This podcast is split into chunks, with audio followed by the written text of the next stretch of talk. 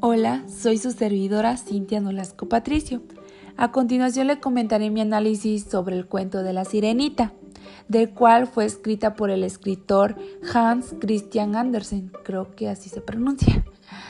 Bueno, en mi opinión siempre se ha hablado del destino que tiene que enfrentar los diferentes personajes de la historia, desde los griegos hasta los modernos.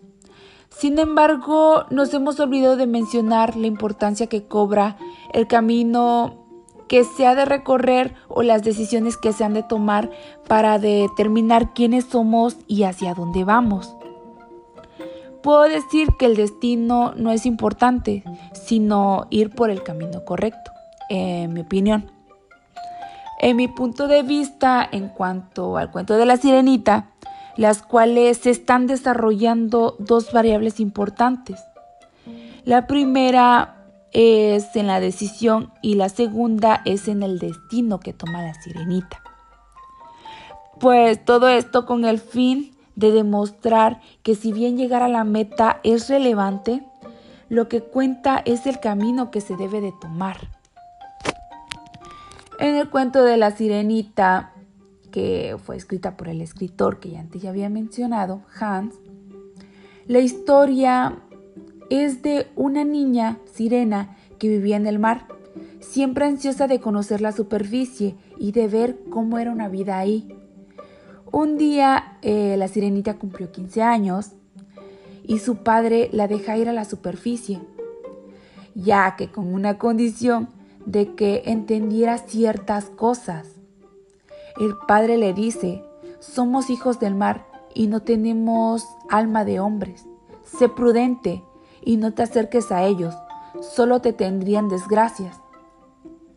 Pues ya que el padre tenía la obligación y la necesidad de proteger a su hija a toda costa. Bueno, una vez que la sirenita fue a la tierra, se enamora de un príncipe al que le salva la vida y decide que mientras siga perteneciendo al mundo del mar, no podrá conquistarlo, al que ella decide acudir a la hechicera de los abismos, del cual la hechicera le dice, ¿quieres deshacerte de tu cola de pez? Y supongo que querrás tus piernas. Eso fue lo que le dice la hechicera. Pero deberás sufrir astrosamente y cada vez que ponga los pies en el suelo tendrías un terrible dolor si es que ella acepta eso. De lo contrario, eh, ella tendrá que dar algo a cambio, o sea, la sirenita. Lo que le dice la hechicera es que deberá darle su hermosa voz y ella se quedará muda para siempre. Pero la hechicera le dice que debe recordar que si el hombre que ama se casa con otra, su cuerpo desaparecería en el agua como una espuma en la ola, si es que eso llega a pasar.